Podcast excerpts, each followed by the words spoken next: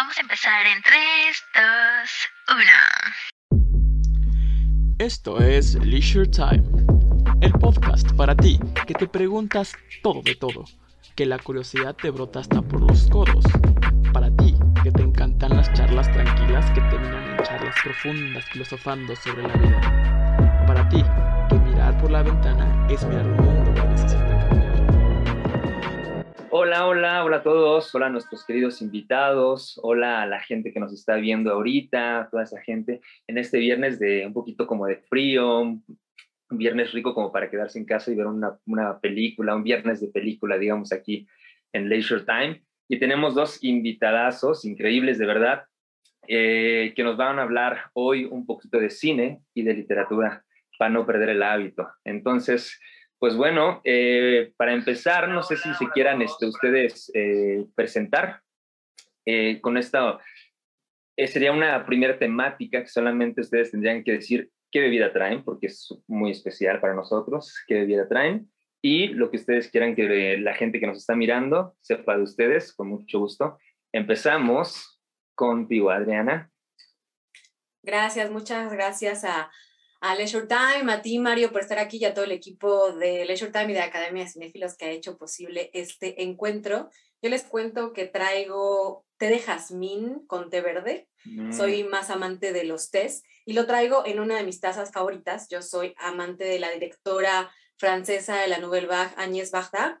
Es una de las grandes directoras, bueno, fue una de las grandes directoras de la Nouvelle Vague y pues me mandé a hacer mi taza un poco me sirve mucho Academia de Cinéfilos para cumplir mis sueños de cinéfila empedernida. Entonces, hicimos, hicimos tazas de directores que no existían y no existía la de mi querida Áñez Bagda. Entonces, eh, pues contarles eso y la verdad, desde niña tenía dos pasiones. La primera era escribir.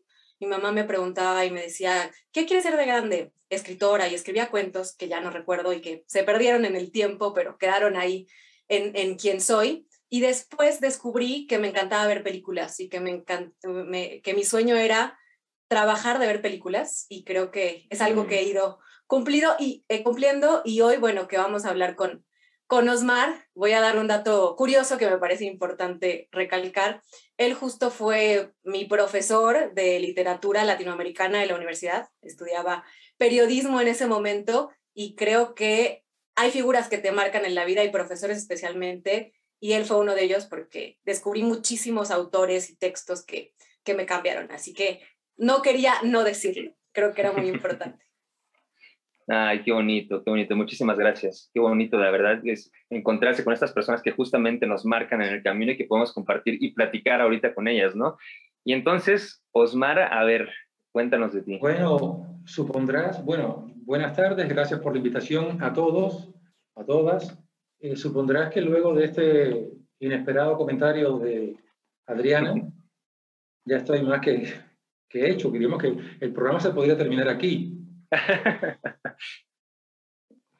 bueno, bueno, pues nada, eh, en mi caso también traigo esta, estos dos gustos, estas dos aficiones. De un lado, la literatura, del otro lado, el cine.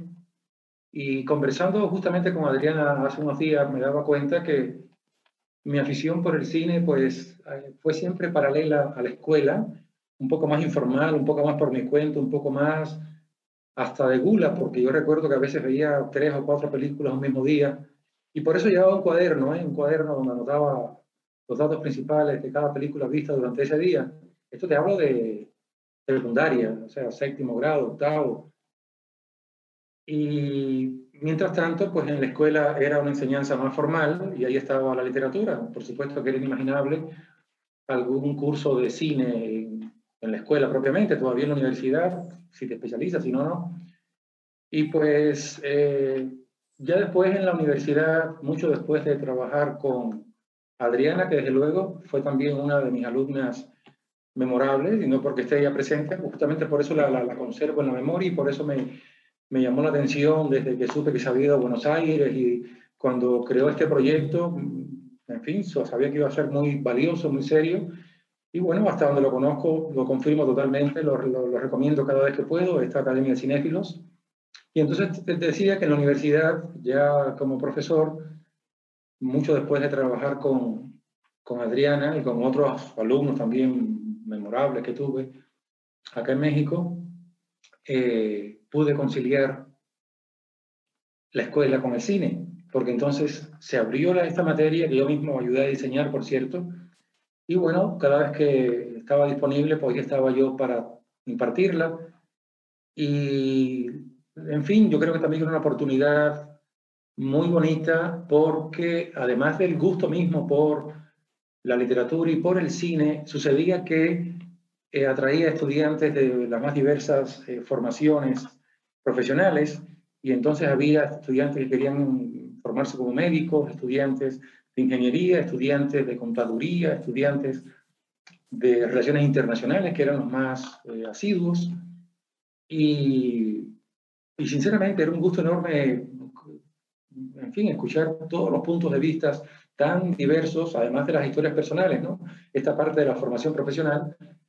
Y pues nada, le debo muchísimo a ese curso y un poco eh, pensando en él, alguna vez con, conversaba con Adriana y le, le, decía, mira Adriana, tengo este interés, tengo, en fin, este gusto doble, así que si alguna vez te interesara, eh, lo podemos considerar para los asistentes a, Academia de Cinéfilos, los conocedores de, esa, de ese proyecto tan bonito. Y bueno, ella pues mm, me dio luz verde y pues entonces pensamos en este curso eh, en el que pues vamos a tratar justamente de varios, eh, varias muestras cinematográficas que guardan alguna relación con la literatura. Y fíjate que digo alguna relación con la literatura porque no estoy pensando nada más en adaptaciones. No estoy pensando nada más en cómo una novela, un cuento, una obra de teatro, un poema son puestos en ese otro lenguaje tan diferente que es el del cine sino también en, las, en, la multiplicidad de superficies de contacto que tienen la literatura y el cine.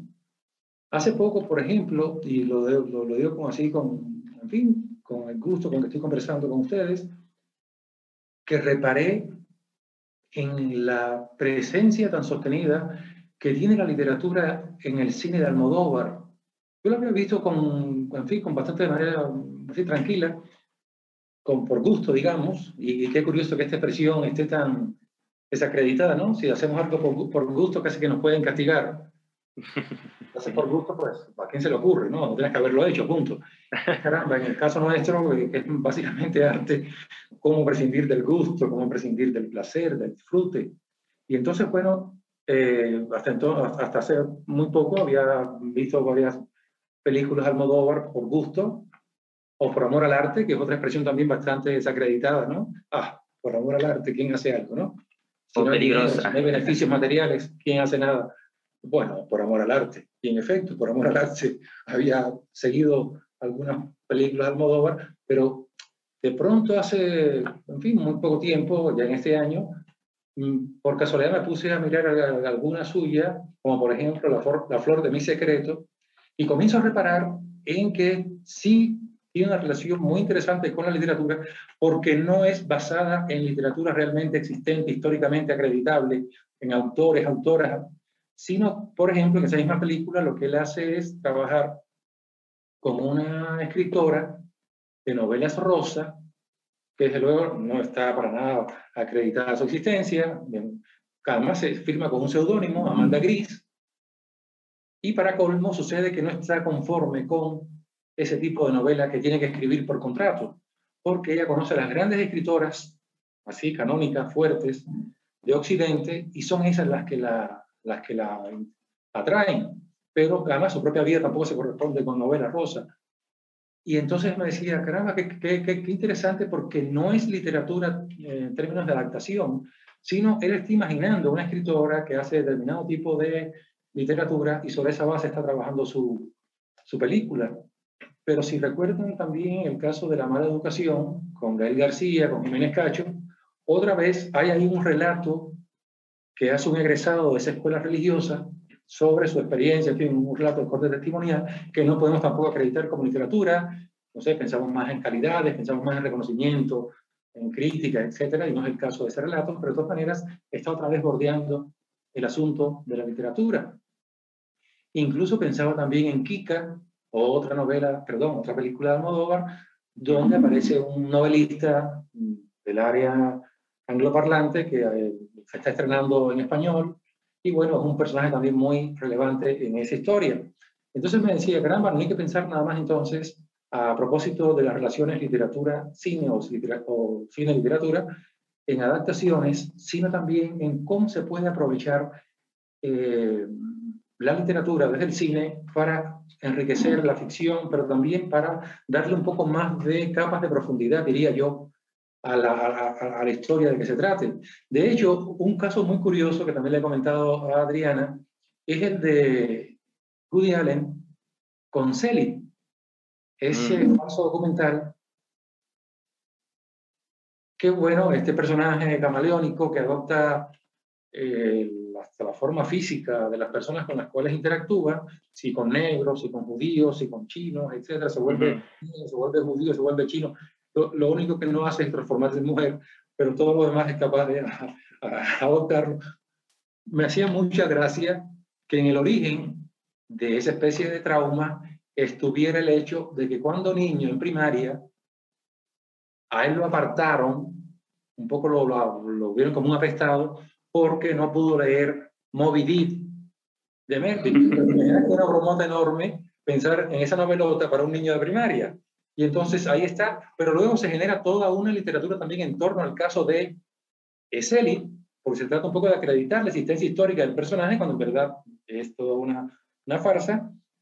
Y, en fin, convocan a escritores, a Susan Sontag, a, historiadores, al principio de la película, que van un poco a hablar sobre el personaje y van a extrañarse de que ya nadie recuerda a ese personaje que tanta fama tuvo en los años 20 y 30 en la cultura estadounidense, que hubo hasta películas sobre el personaje, canciones que fueron muy populares, bailes, y resulta que nadie no lo recuerda. Entonces vean cómo estoy pensando estas relaciones literatura-cine de una manera que no sea nada más la de la adaptación.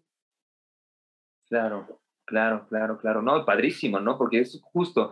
Creo que muchas veces pensamos que la única interacción que tiene una y otra cosa, eh, eh, literatura y cine, pareciera que son estas, estas este, ¿cómo se dice? Estas adaptaciones, ¿no? Que, vemos en el cine solamente, y no nos damos cuenta que hay muchísimo más, empezando por el lenguaje quizá, ¿no? Por ahí, empezando porque sabemos que ambas cosas, ambas, eh, tanto literatura como cine, lo que nos pretenden quizá es contar una historia, ¿no? Y a partir de ahí nos agarramos para encontrar muchas otras cosas, ¿no? Pero bueno, también para, para poder conocer mejor también de dónde viene todo esto, a partir de ustedes, obviamente, quisiera saber qué es como tal ¿qué es la Academia de Cinéfilos? ¿Cómo surge la Academia de Cinéfilos? Porque eh, es, bien chistoso, porque yo me metí a su página de Instagram y lo primero que veo es, amamos el cine, ¿no? Tal cual, ahí está. Entonces yo dije, bueno, no necesito saber más, ahí está todo, ¿no? Pero me gustaría saber cómo surge este proyecto tan bonito, tan interesante, también para que quienes nos está viendo sepa de ustedes de esa parte y se puedan meter a, sus cursos, a sus talleres y demás, ¿no? Eh, ¿Cómo ven? ¿Me cuentas, Adriana, un poquito? Sí, claro, Mario. Surge de mi pasión por el cine desde muy niña. Vengo de familia cinéfila. Mi, mi, mi, mi abuelo, mi abuela estaban en la, en la dulcería y en la programación del cine centenario de Coyoacán, que hoy es un Sanborns. Y desde ahí yo creo que ya heredé. Mi, mi mamá y mis tíos en los años 50 pasaban horas viendo películas en el cine y bueno, todo eso me despertó. Tengo un, hermana, un hermano que también es director de cine, otro que trabaja en, como extra en mm. películas. La verdad es que eh, muchos nos dicen, yo no me doy cuenta, pero somos familia de, de, artistas, al parecer. Pero en realidad viene de que desde muy chica, pues eh, mi mamá y mis tíos me llevaban a la Cineteca Nacional a ver películas que no eran para mi edad. Y poco a poco descubrí que yo entré por el periodismo a mi carrera, pero después dije, no, yo empecé a hablar de cine.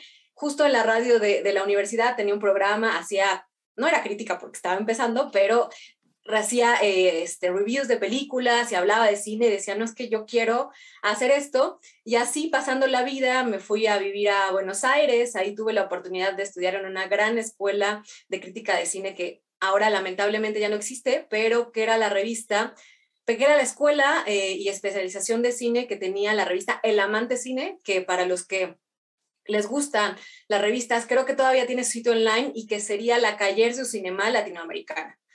Entonces, estudié ahí, tuve grandes profesores que me dijeron, que me enseñaron ese mundo del cine que yo conocía por cinéfila y por espectadora, pero que necesitaba todas esas tablas.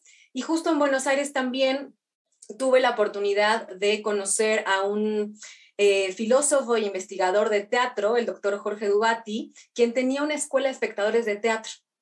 Buenos Aires es una de las tres mecas del teatro. Está Londres, está Nueva York y está Buenos Aires. Y el teatro independiente, la verdad es que yo vi cosas que nunca antes había visto, muy avant-garde.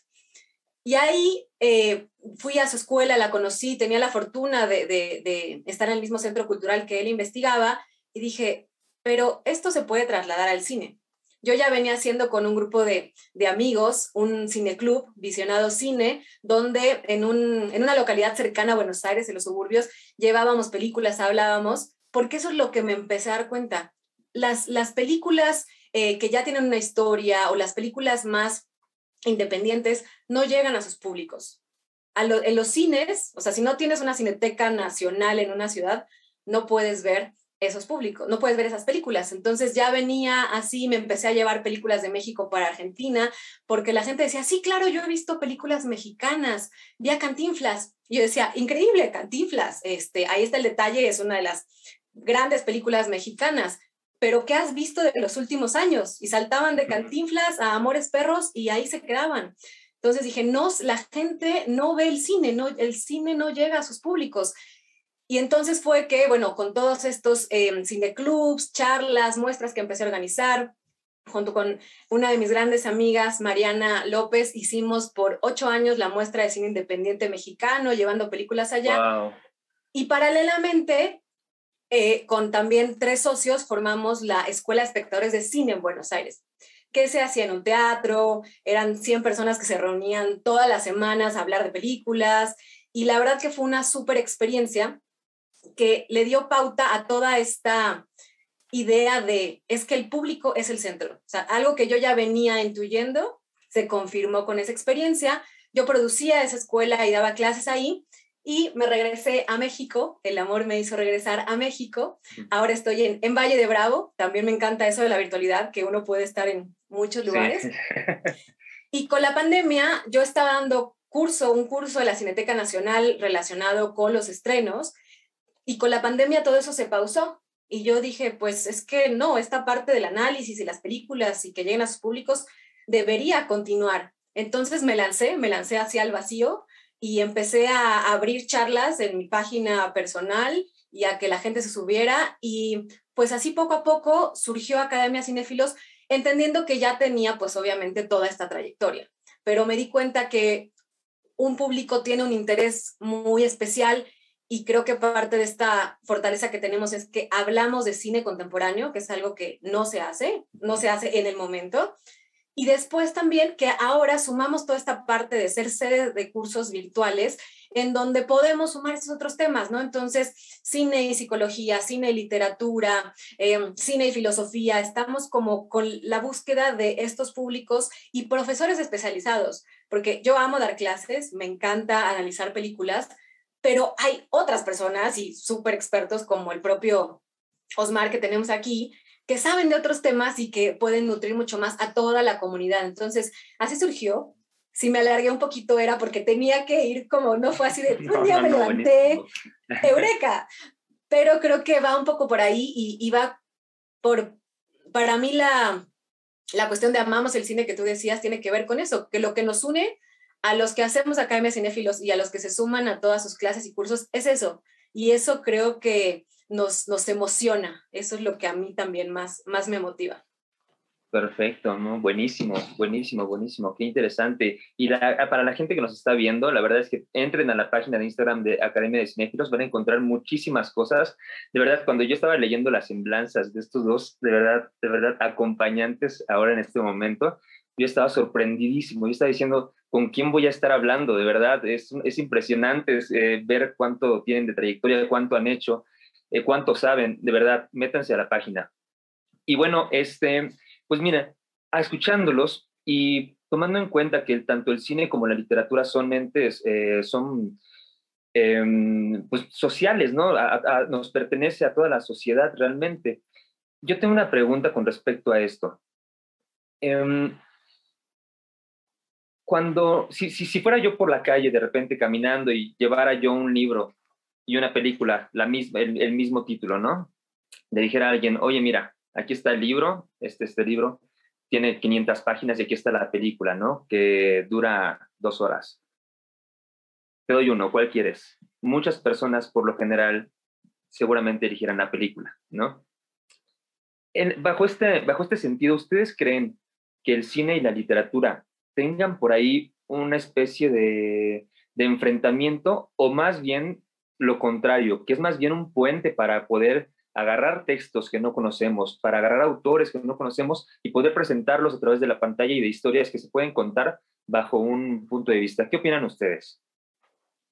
Bueno, a ver, mientras Adriana descansa, sí, sí, sí. aprovecho para comentar que a mí me parece que esa palabra que has empleado, Mario, es clave, puente. O sea, yo, yo pienso más bien en, en complementación. De hecho, quizás el gran órgano difusor de cultura desde hace ya casi un siglo es el cine.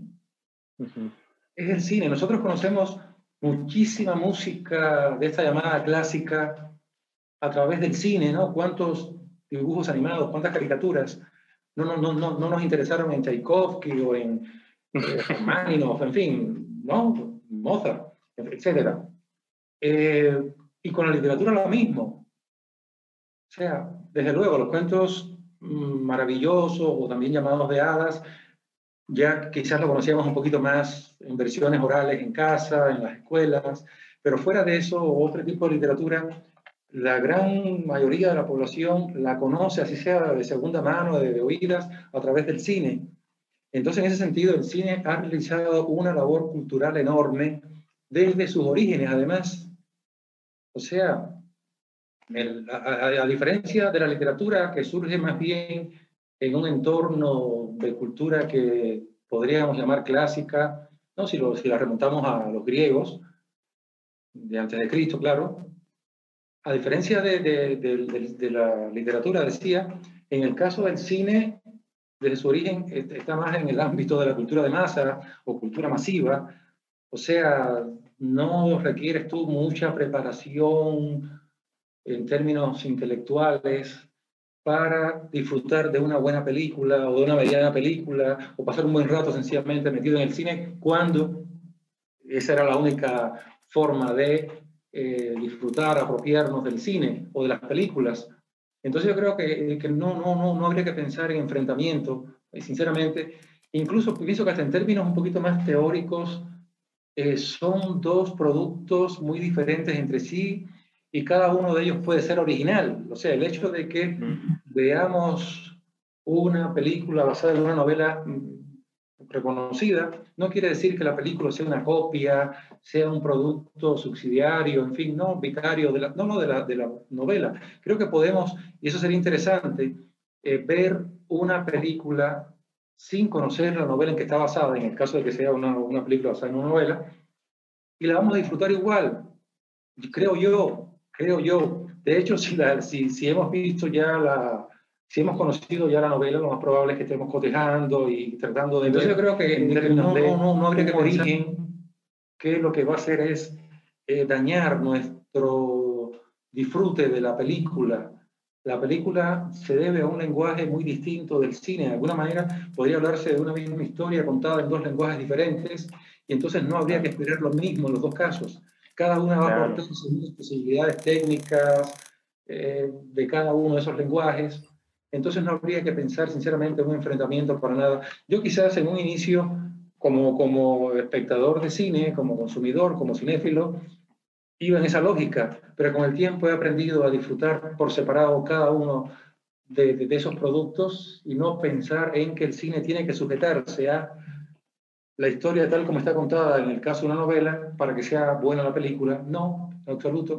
Creo que el realizador de esa película basada en una novela es también un lector, además, que tiene su propia visión, su propia interpretación de la novela, y entonces eso hay que respetarlo. Es otra lectura. Incluso pienso que a la hora de, de, pensar en una historia de efectos de una novela o de un texto literario que ha dado lugar a película, pues habría que considerar ese caso, esa película o esas películas basadas, no sé, en Don Quijote, como parte de la historia de efectos de Don Quijote. O sea, son lecturas de acuerdo con el lenguaje propio del cine y no como algo que tendría que ser literalmente fiel a, esa novela, porque incluso nosotros, sin llegar a realizar películas, si nos podemos a conversar sobre la misma novela, vamos a ver cuán diferentes son nuestros puntos de vista, ¿verdad? Como lectores nada más. Entonces digo que en ese sentido yo he dejado atrás esa lógica de enfrentamiento, esa lógica de cotejo, de comparación, de la fidelidad, que por supuesto es una quimera. Sí, me, parece que te impide disfrutar de cada uno de ellos si estás pensando en términos de un cotejo de versiones estrictas, literales, fieles, porque es imposible, ya desde el hecho de que cada lector tiene una visión propia de lo que ha leído y ya luego cada uno de los lenguajes a los que se traduzca esa historia que leímos en una novela, en un cuento, pues va a ser muy diferente según las posibilidades técnicas de cada uno de esos lenguajes. Entonces, Sí, sí, sí, totalmente de acuerdo. Fíjate que yo, yo pensaba justo en algún momento que la literatura era universal y por eso traspasaba la, la, la, historia misma, ¿no? La, este, el tiempo. Y que a veces quizá el cine tenía por ahí alguna fecha de caducidad, pero no, no, no, así como tú dices, ¿no? Justo el cine se va agarrando hasta del mismo tiempo y de la misma historia para generar más, ¿no? Y para hacer justo, como dices, un punto más para checar de, qué, de qué se trata la vida, ¿no? En sí. ¿De qué se trata la vida? Yo pensaba, mira, yo pensaba mucho en, en el texto de, de, Macbeth, de William Shakespeare, cómo tiene muchas, muchas diferentes adaptaciones y cómo nos muestra, por ejemplo, esta adaptación de, si no me recuerdo, de Akira Kurosawa, por ejemplo, también que es, bellísima, ¿no? Que es bellísima, que a mí me, me impactó profundamente y, este, y las otras versiones que hay, justo, ah, justo creo que apenas acaba de salir una en el 2020, me parece, y como todas es una interpretación distinta y a la vez de la misma historia que nos cuenta una misma historia, ¿no? Entonces me parece completamente pues, de acuerdo con lo que estás diciendo. Tú, Adriana, ¿qué onda? ¿Qué piensas?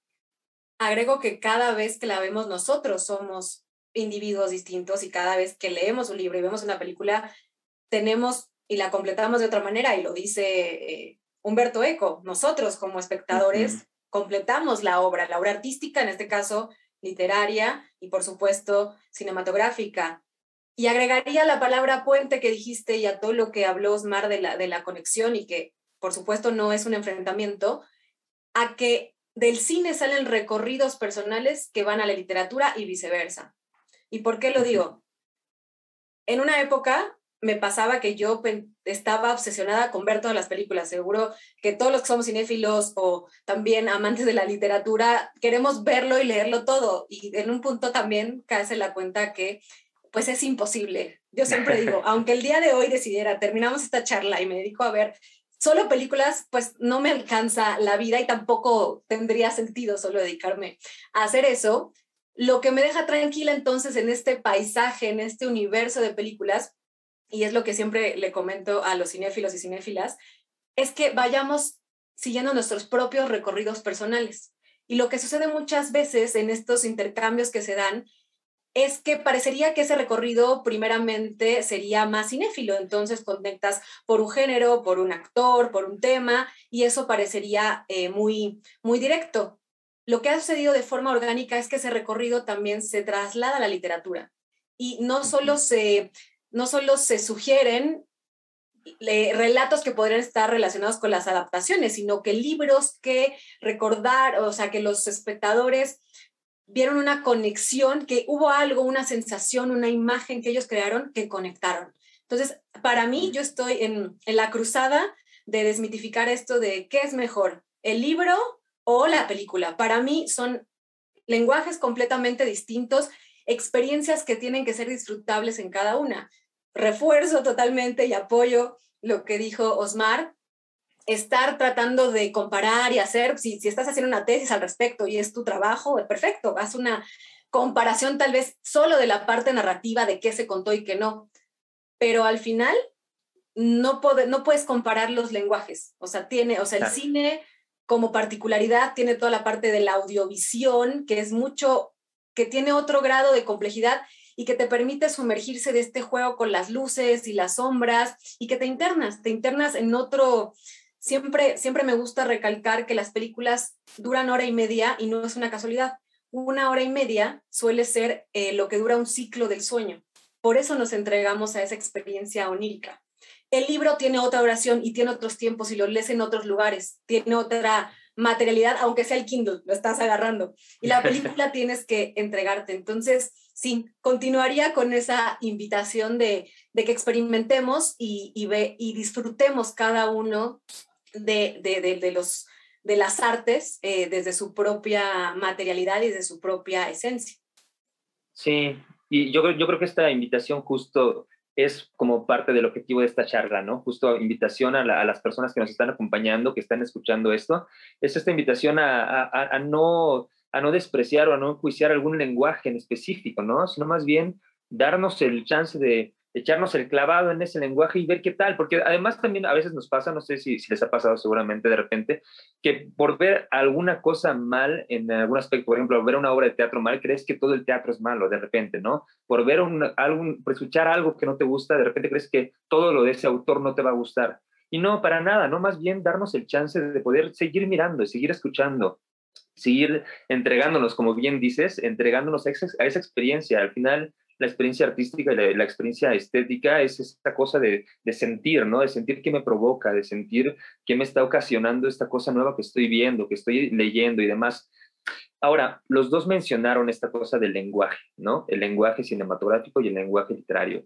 Me gustaría, digo, también para, para, para mí, para nosotros y para quienes nos, están viendo, que nos platicaran acerca de esa diferencia entre ambos lenguajes. ¿Cuál es como la gran diferencia y cómo podemos explotar esa diferencia de cada uno? ¿Cómo, Sí, ¿cómo podemos eh, aprovecharla exactamente? ¿Quién gusta? ¿Te parece, Osmar, que tú vas con la literatura y yo voy con el cine? A los, los dos nos amamos, pero yo, él fue mi maestro de literatura, así que mejor que él, él vaya adelante. Va, va que va. Ah, bueno, empiezo yo. Si quieres, si no voy yo, como tú quieras. Bueno, bueno, bueno.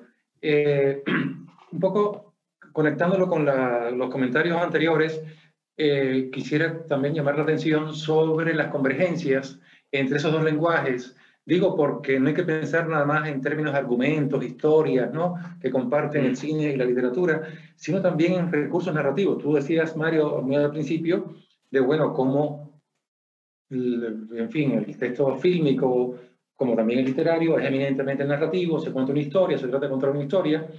Y entonces, en ese sentido, yo creo que es importante considerar cómo hay convergencias, cómo hay procedimientos, recursos, de narración que comparten esos dos lenguajes, ¿no? tanto el del, del, cine como el de la literatura. Ahora, desde luego, también hay divergencias, cada, una, cada uno de esos lenguajes tiene sus especificidades, y en el caso de la literatura es evidente que, bueno, la palabra es centralísima. La palabra, que es un recurso más en alguna medida en el caso del lenguaje cinematográfico, es el gran recurso en el caso del lenguaje literario. Y desde la palabra hay que crear o, su, o sugerir la existencia de cualquier eh, percepción, cualquier sensación, no, no hay de otra, ¿no? Visual, olfativa, etcétera, únicamente a través de la palabra, a diferencia del cine. Entonces, eso ha hecho que, el, en fin, en el caso de la literatura, se haya trabajado muchísimo, con muchísima fineza, el, las posibilidades expresivas de la palabra. Y bueno, ahí vas tú desde no sé, en un, extremo una obra de teatro que está un poco más apegada al lenguaje coloquial y en el otro tienes un poema que es un lenguaje en general mucho más eh, sofisticado, refinado, ¿verdad? Aun cuando se apropie del lenguaje coloquial, sin embargo, siempre hay un trabajo muy particular, no solo en términos del significado de las palabras, sino cómo se combinan en la oración, etc. Entonces yo diría que esa es la gran distinción de la literatura. Desde luego, estoy pensando en la literatura impresa, porque ya la literatura digital supone, en fin, ya, ya aprovecha otras posibilidades donde la palabra no es en fin, sí, sigue siendo el centro, pero ya no es tan protagónica o la única como en la literatura impresa. Estoy un poco también pensando más en la literatura impresa, para que esa aclaración. Y bueno, en el caso del cine, pues ya nos dirá Adriana las eh, especificidades, las distinciones de ese otro lenguaje. Creo que lo primero tiene que ver con que el cine nace de un avance técnico. Y eso es lo que siempre me parece importante recalcar. Tiene a su padre, madre la fotografía, a su abuelito, abuelita la pintura, a sus tatarabuelos los contadores de historias alrededor de las fogatas, con las sombras, ¿no? Y todas las, todos los eh, juegos ópticos y juguetes ópticos. Pero el cine nace con una invención tecnológica, que es la cámara que permite que las fotografías se reproduzcan en movimiento. Entonces, la primera especificidad del cine tiene que ver con una fotografía o una imagen en movimiento. De ahí se desprende el tema que es también una de las cualidades propias del cine, que es el montaje. También ustedes lo pueden haber escuchado como edición. Invitamos una vez a Mariana Rodríguez, Academia Cinéfilos, editora de temporada de Patos, gran película, que si no lo han visto, en su recorrido personal, gran película mexicana, temporada de Patos de Fernando Enke. Y, y le preguntaban, Mariana, ¿cuál es la diferencia entre montaje y edición? Y ella se reía un poco, entendiendo que es una duda común, pero que al final la respuesta era muy sencilla, ninguna. Y eso es lo que sucede. El montaje y la edición son lo mismo. ¿Y qué es? Es como una, un plano seguido de otro empieza a cobrar significado. Entonces tenemos el movimiento, que primero fue una cuestión técnica que se resolvió, los 24 cuadros por segundo, las 24 imágenes por segundo, y después eso va cobrando un significado.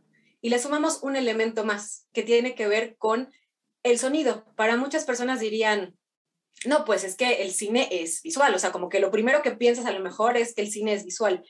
El cine es audiovisual. Y a quien le interesa el tema, le recomiendo uno de los grandes libros sobre este tema.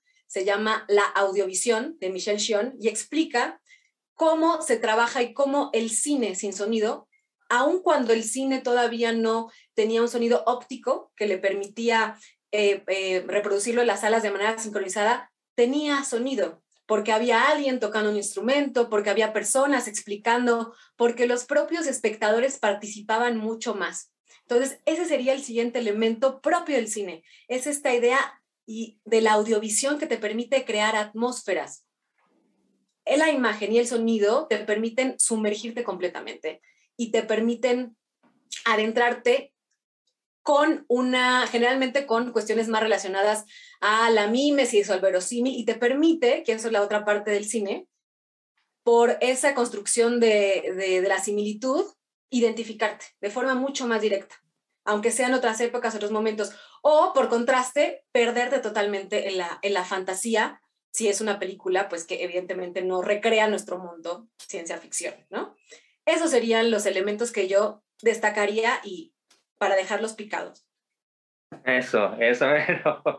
Adriana, Adriana, eh, pensaba mientras te escuchaba y destacabas tanto tú el movimiento. Bueno, justamente ese es el significado de cine, kine, kine. Claro. en fin, desde el griego, ahí está movimiento. Fíjate que eh, todavía, todavía en, el, en español se, se conserva no solamente en la palabra cine, cinema, cinematógrafo, sino en palabras más del ámbito médico. Pienso en hiperquinesis, ¿no? la persona muy activa, muy movida, inquieta, se le, se le llamaba, no sé si todavía, hiperquinética, o sea, muy movida, muy intranquila, muy activa.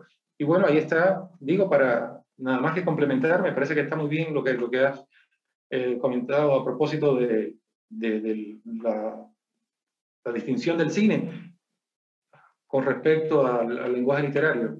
Y claro que el cine, el, cine ha sido llamado también eh, el arte de las artes. Yo creo que esa capacidad de absorción, esa capacidad de integración, es una distinción importantísima en el caso del lenguaje cinematográfico, ¿no? Esta capacidad de absorber otras artes. Yo, yo, dudo que haya alguna que se resista, que, que, no, bueno, tú hablabas de la pintura, ¿no? Y la escultura y la música, hablaba yo hace un rato, en fin, ¿no? La arquitectura. No hay arte que no, se incorpora el cine. Entonces también ese elemento sería muy eh, distintivo, creo yo, de ese lenguaje a diferencia de otro, en este caso del literario, que creo que el, el soporte básico suyo para generar todas esas sensaciones, percepciones, atmósferas, es mucho más reducido, porque es la palabra, la palabra, en fin, que después cuando uno lee, no sé, un texto literario, se da cuenta que la palabra tiene un potencial expresivo enorme, pero que normalmente no, no reparen eso en el uso común del, lenguaje verbal. Sí, sí, sí, sí, completamente. Y ahorita que mencionas esto de las palabras, me, gustaría como abordar esa parte. Cuando tú estás frente a un libro, ¿no? Ahí tienes un libro el que más te guste, tú pones el nombre que tú quieras, y de repente dices, pues se me antoja, o sea, este libro se me antoja, se me antoja verlo en la pantalla, ¿no? En ese momento, ¿qué, qué, se toma en cuenta? ¿Cómo, ¿Cómo hacemos ese traslado de repente de decir, este libro puede ser, puede funcionar de esta otra manera, ¿no? Podemos pasarlo de un lenguaje al otro. ¿Qué pasa en ese momento? ¿Cómo hacemos ese traslado de un lenguaje, como dices, que básicamente es, está en la palabra, la palabra nos está diciendo todo, ¿no? Como dices, nos menciona cómo es el personaje, cuál es su rostro, este, sus deseos, sus miedos y demás. ¿Cómo, ¿Cómo traspasar ese lenguaje ahora al cine? Ya pensando en otras cosas que tienen que ver, pues como dicen, en un lenguaje sonoro, en un lenguaje eh, de imagen, en un lenguaje de movimiento, en un lenguaje con, vaya, que tiene una cosa diferente, ¿no? ¿Qué pasa cuando tomas ese libro y piensas que se puede transformar en otra cosa. No, Adriana, no sé si tú, que eres realizadora además, hay que decirlo, realizadora de documentales, estudiosa del documental, pues quisieras comentar sobre esa pregunta de Mario. Sí, es algo muy técnico y, como recalca Osmar, yo soy más del lado de el boyerismo de la realidad, por eso eh, me dedico a hacer documentales, pero sí creo que lo que sucede cuando un director o una directora quieren eh, llevar al lenguaje del cine un libro, un poema, un cuento, lo primero que tienen que decidir es la temporalidad y qué destacan por los tiempos, ¿no? o sea, es más complejo abarcar en una película eh, tal vez todos los tiempos y todo el detalle. Y lo que también se tiene que entender es que muchas cuestiones descritas en el libro, a lo mejor justamente en la pantalla se van a ver y van a ser parte de toda la descripción técnica del guion de lo que debe verse, es decir, de la escenografía, del vestuario, van a ser más notas para el actor o la actriz, de que él conozca a su personaje y lo interprete. Y todo eso que en el libro era descripción será parte de lo que quien, lo quien interprete ese personaje lo, se lo apropie. Entonces, si lo ves como paso, sería elegir qué se va a contar, y después eso se traslada a un guion técnico y para mí igual eh, no, no hay un manual de A, B, C, paso 1, 2 y 3. Sí hay una, yo creo que hay un enamoramiento del director o de la directora por esa historia y después están las adaptaciones, pero siempre siento que las adaptaciones son interpretaciones. Y es como cuando me gusta mucho compararlo con las traducciones de un idioma a otro los traductores pueden, por supuesto, eh, darte una idea muy cercana, pero al final, aún en, la, en una traducción que trate de ser lo más fidedigna posible, va a haber interpretación. Y tú, si conoces esos dos idiomas y los ves, vas a sentir que la traducción se pierde algo. Entonces, es una decisión de poder, en un lenguaje que un director o directora de cine conoce y ama, expresar todo eso que sintió al leer ese cuento o esa novela, y a la vez también entender que va a tener que sacrificar muchas de las cosas que vivió. Pero son cuestiones técnicas y por eso siempre, si ven en los créditos, está eh, novela original escrita por y después guion o adaptación de guion, porque es un trabajo en sí mismo adaptar el guion. Y después del guion hay un trabajo de pasarlo al storyboard y decidir qué se termina de ver en pantalla y por supuesto ya darle y decidir eh, estéticamente, pues cuáles van a ser los movimientos de cámara, la iluminación. Eh, todo eso, pues es un proceso este, en donde hay muchas personas involucradas, es, expertas en cada uno de esos, de esos pasos. Perfecto, perfecto. Pues bueno, creo que más claro no puede quedar, ¿no? Así con esta cosa. Mario, sí, sí, Mario, Me, me, me interesó mucho en esta intervención de Adriana la palabra traducción, porque cada cada uno de estos lenguajes, el cinematográfico, el literario, tiene mucho de traducción en sí mismo cada uno. O sea, en el caso del cinematográfico es más evidente la convergencia, eh, decía Adriana, de sonido, ¿verdad? De lo visual, eh, que sí, la, mm, toda, toda la cuestión del, de, de, arte, de época, etcétera, todas esas reconstrucciones, vestuario, maquillaje, en fin, uno se da cuenta cuántos lenguajes convergen en el caso de del cinematográfico, pero sucede que también en el literario hay muchos lenguajes, o sea, uno, hay que considerar, por ejemplo, que no es lo mismo eh, aunque se, se trate de un mismo idioma, no es lo mismo una historia en un cuento que en una novela o una obra de teatro. O sea, una misma matriz argumental. En una novela, porque la novela tiene sus códigos diferentes de los del cuento, y entonces ya eso está hablando de distintos lenguajes convergentes en el lenguaje literario, que el lector de que hablaba Adriana va a elegir eh, cómo lleva eso al cine según el género en que se mueva mejor dentro del cine, según el género de su interés. Porque no es igual un documentalista que un cine más de ficción, por ejemplo. Y luego si es un drama, si es una comedia, ¿ves? Todo eso va condicionando la, la, traducción, digamos así, que tú vas a hacer de la obra literaria al cine. Entonces yo creo que eso es importante que se considere. Luego está el asunto, desde luego, la competencia de, cada realizador o de cada lector, eh, la época en la que se mueve cada uno de ellos. Tú, tú ponías hace un rato el ejemplo de Macbeth, que me parece pues, estupendo. Incluso hablabas de Kurosawa, porque ya no es traducir de uno a otro idioma, por ejemplo, o, es decir, no, ya no es traducir del teatro, ¿no? Macbeth, al cine y del inglés al japonés, sino de una cultura del siglo XVI, XVII, principito, a siglo XX, Inglaterra, Japón. Entonces, fíjate qué pertinente ha sido esta eh, mención de la palabra traducción a propósito de, estos, de estas adaptaciones que, que hacía Adriana, porque sí, es continuamente, o sea, cada uno de esos lenguajes de suyo tiene esto de la traducción internamente, pero luego cuando pasas de uno a otro es otra traducción que abarque esas traducciones en alguna medida. Y si además son culturas distintas, épocas distintas, como el caso que tú mencionabas de Macbeth y Kurosawa, imaginémonos. Sí, sí, sí, sí, creo que es, es, increíble, ¿no? Poder notar justo todas esas delicadezas, ¿no? De las culturas que encontramos en una misma historia, ¿no? Y que nos transforman de algún modo. Esto, te, tengo que decirlo también ya, yo, yo me dedico a la, actuación, yo soy actor, entonces escucharlos de verdad me, me, está transformando muchísimo, muchísimo en muchos sentidos. Entonces, este, pues bueno, ya está, se nos está yendo un poquito el tiempo, pero nada, no pasa nada. Yo me estoy divirtiendo aquí muchísimo, si ustedes también lo podemos seguir.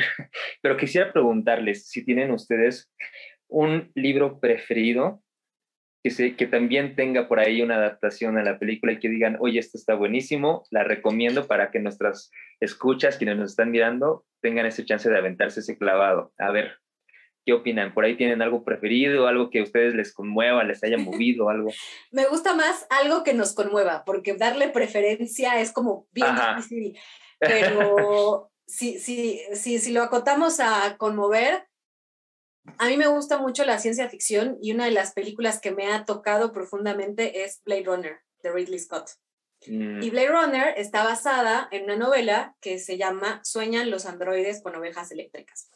Ese sería para mí, si les gusta la ciencia ficción, si quieren conmoverse y meterse a filosofar, filosofar sobre la existencia humana, sobre nuestra trascendencia y qué es nuestra humanidad en sí mismo, en sí misma, eso es para mí, alguna de las películas que me ha conmovido en conjunto con, con el libro.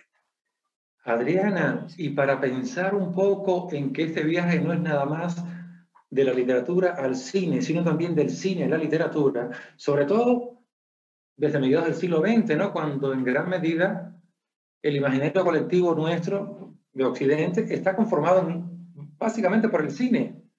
O sea, es casi imposible prescindir de personajes, diálogos, títulos, autores, autoras que están relacionados con el cine. Entonces, es interesante ver cómo, si bien en un inicio va a ser el cine el que se beneficie de este diálogo con la literatura, ya después el cine se convierte, como dicen eh, Lipovetsky y Servat en su, la pantalla global, en, la fuente de ocio, de entretenimiento por excelencia, ya desde mediados del siglo XX, sobre, ya incluso desde la década del 30, una vez que el cine se hace sonoro, ya se va a convertir en la gran fuente de entretenimiento en Occidente, pues los propios escritores y nosotros lectores también estamos tan marcados por el cine que no podemos prescindir de esa memoria cuando leemos.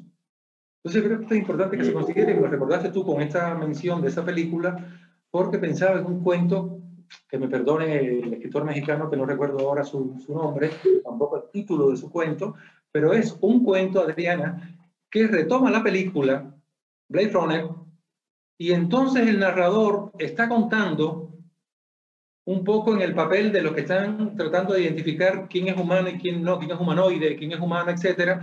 Y entonces tú no sabes, en la lectura de este cuento mexicano, además, si el narrador es un humanoide o no. Entonces, mira ahora el viaje desde el cine hacia la literatura. Yo lo voy a buscar, está en una antología de cuentos mexicanos, creo que se titula Palabras Mayores, el libro de la antología de cuentos, y ese en particular me interesó mucho por este motivo que estás comentando. O sea, retoma la película y entonces estás tú con la imprecisión de si quien narra es o no humano. Un poco jugando con eso y me interesa el ejemplo para ver un poco también, insisto, cómo este, este diálogo no es nada más de la literatura al cine, sino también del cine a la literatura. Y bueno, eh, que me haya conmovido a mí, la verdad, muchas muchas, eh, déjame, mira, por ejemplo, en Academia de Cinéfilos, eh, ¿cómo se llama la que está basada, la, alemana? Transit. Transit. Oh, preciosa película, me conmovió muchísimo, te la agradezco a, Adriana, y, sobre esa base vayan viendo un poco también la calidad de materiales que se presentan en Academia de Cinéfilos, eh, además tuvo el, el añadido de que estaba siendo analizada por Adriana, entonces, en fin, un lujo total. O sea, la película estupenda, estupenda, y luego, pues, esta, este análisis que compartió con nosotros Adriana, pues también digo, pero bueno, es una que recuerdo porque está cerca en mi memoria, pero han sido muchas, han sido muchas. Y, y, en fin, a mí me, me, sacudió mucho, por ejemplo, El secreto de sus ojos, que además es curioso porque esta, en este caso, la, la, versión fílmica es tan buena y que fue, bueno, ya saben que fue el Oscar a Mejor Película Extranjera en su momento, o internacional en su momento, es tan, tan buena que la novela va a reacondicionar su título de acuerdo con el de la película. Desde luego, también hay aquí un criterio comercial, ¿no? Ya los posibles lectores van a identificar mejor esta historia por el título de la película que porque el que tenía originalmente la novela. Entonces mejor le dejamos el de la película y así garantizamos que haya un poquito más interesados en su compra. verdad que son, son, muchas, sinceramente, son muchas las que me, ha, las que me han conmovido de eh, películas basadas en, en obras literarias. Eh, no sé, hace poco le comentaba a Adriana de una basada en un poema de Pablo Neruda. Ah, yo, pájaro, yo pájaro Pablo, etcétera, etcétera, que además está disponible en la red. Son dos minutos, tres minutos, cuando mucho, un poema muy breve. Y entonces la versión que hacen ahí me pareció preciosa. Me conmovió también una versión eh, animada de El viejo y el mar, la novela de Hemingway, pero en versión animada, y toda hecha con, en, óleo sobre cristal, ¿no? Preciosísima esta versión, me conmovió también. En fin, son muchas, pero bueno, yo creo que el programa este en que estamos ahora en esta conversación no, no daría para registrar todas las que me han conmovido basadas en obras literarias. Sí, sí, sí, sí, pero bueno, ahí están ya las recomendaciones para quienes nos están escuchando. Igual quienes nos están viendo ahorita, ahí pongan en los comentarios cuál ha sido como esa obra que a ustedes les ha marcado y si hay obra es, escrita y también en película, pues mejor también para que nosotros les demos un vistazo. Y, bueno, creo que también una de las cosas que, que vamos a compartir, en, que, que, se van a compartir entre la literatura y el cine, tal cual es la creatividad, ¿no? O sea, creo que ahí, ahí sí no pierde de esa, esa cualidad humana eh, que traemos desde, desde que nacemos realmente. Pensaba también en esta cosa de, de, contar historias, ¿no? De narrar, que también siento yo que es una cosa que traemos desde los inicios de la humanidad, ¿no? Desde que aquel personaje hacían, hacían un ritual para contar una historia acerca de cómo iban a casar o cómo estaban haciendo cierta cosa, me parece que es una, una cosa inherente en el ser humano, ¿no? Así es, así es, es una necesidad antropológica. Ahora me recordaste el cuento de Cortázar, eh, Las babas del diablo, un cuento que lo recomiendo mucho, y ahí se, se, habla de, de, de, cómo necesitamos contar que, en fin, no, no podemos comunicarnos, dicho rápido, sin contar. Al médico le estamos contando historias todo el tiempo. Sí. Me duele la cabeza, fíjese que anoche soñé Lo mismo si es psicoterapeuta, que si no lo es, estamos todo el tiempo contando.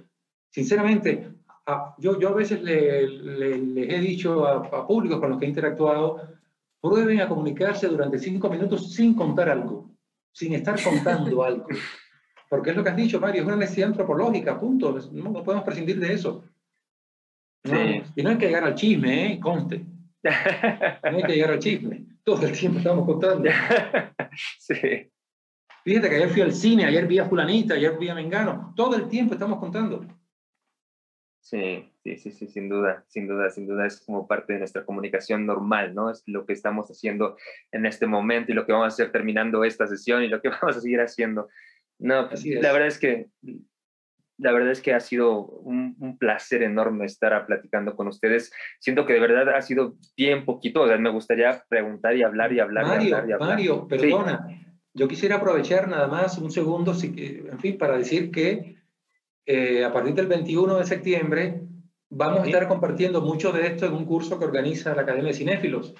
Un curso que tiene una sesión semanal y con una película diferente. En principio hemos pensado en dos o tres muestras, pero los participantes en el curso, en la primera sesión, podrán elegir las restantes. O sea, queremos que ya desde ahí los espectadores, los participantes tengan también, eh, en fin, presencia ¿no? en el curso mediante la selección de películas que los hayan conmovido también a ellos, que les hayan parecido significativas, etcétera, basadas en obras literarias, para entonces incorporarlas y analizarlas como parte del curso. Buenísimo, buenísimo, buenísimo, qué interesante. No, pues ahí Así que si no estabas al tanto y estás invitadísimo, ¿eh? Sí, ya ah, están invitados. Eh, el curso empieza el 21 y el próximo jueves tenemos la masterclass del mes en Academia de Cinéfilos que va a ser sobre cine y literatura, que también va a dar Osmar, en donde nos va a dar una introducción. Nuestras masterclasses buscan que te intereses en el tema para que después, eh, pues si es parte de lo que quieres profundizar, puedas hacerlo en los cursos, pero ya la masterclass en sí misma va a tener todas, va a profundizar en todo esto que ya hablamos hoy y por supuesto todos los que estén viendo ahorita en Leisure Time, que quieran asistir, están invitadísimos, así que ya después nos pueden ir pasando los datos, pero quien diga yo, así tal cual, eh, con mucho gusto están invitados eh, a esta masterclass el próximo jueves por la tarde, seis y media.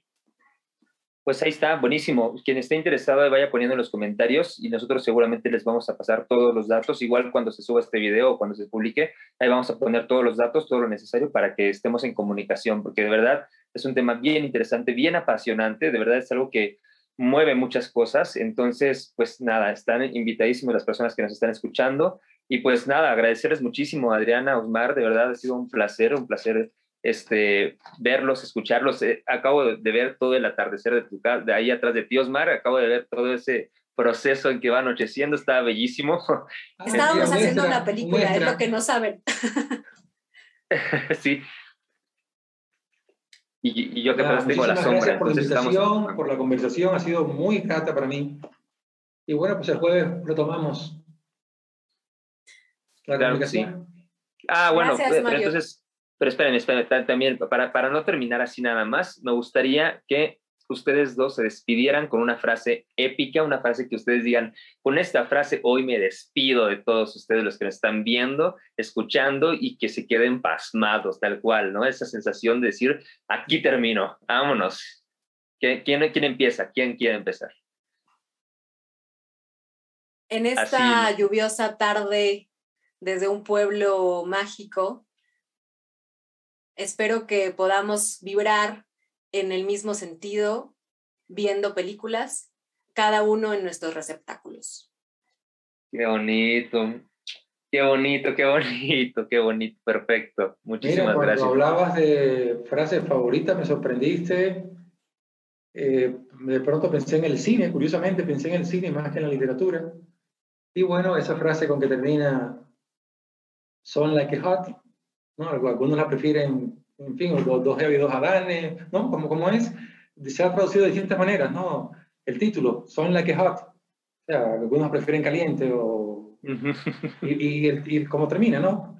Cuando el, aquel ricacho descubre que el personaje de Tony Curtis es un hombre disfrazado de mujer y, Tony, y el personaje de Tony Curtis está mostrándole que él es un hombre que, y él está enamorado de todas maneras del personaje de Tony Curtis, un personaje mujer, y bueno, el hombre se consuela diciéndole, nobody's perfect. Nadie es perfecto. En fin, o sea, se, se consuela, te acepto a sí mismo. Estoy tan enamorado de ti que aun cuando no seas propiamente mujer, pues ahí vamos. Qué Bueno, bonito. me parece muy ingeniosa, muy oportuna Sí. la frase, pero bueno, con eso terminaría yo mi intervención. Además del Perfecto. agradecimiento, ¿eh? No, no, muchísimas gracias, de verdad. Muchísimas gracias, muchísimas gracias a las personas que nos están viendo. Ya no, ya no les pregunté qué bebida traen, pero estoy seguro que disfrutaron la bebida con esta bonita charla. Yo aquí me quedé con mi chocolate, yo traía un chocolate aquí para tomar. Entonces, pues bueno, muchísimas gracias, de verdad, expresar eso con el corazón. Nos Gracias. vemos próximamente, seguramente en el curso. Va a ser un placer estar por ahí con ustedes en la masterclass, así que nos vemos prontito. ¿Sale? Nos vemos, que disfruten mucho viendo va. películas. Muchísimas gracias, muchísimas gracias a las personas que nos están viendo. Chao. Nos vemos. Chao, chao.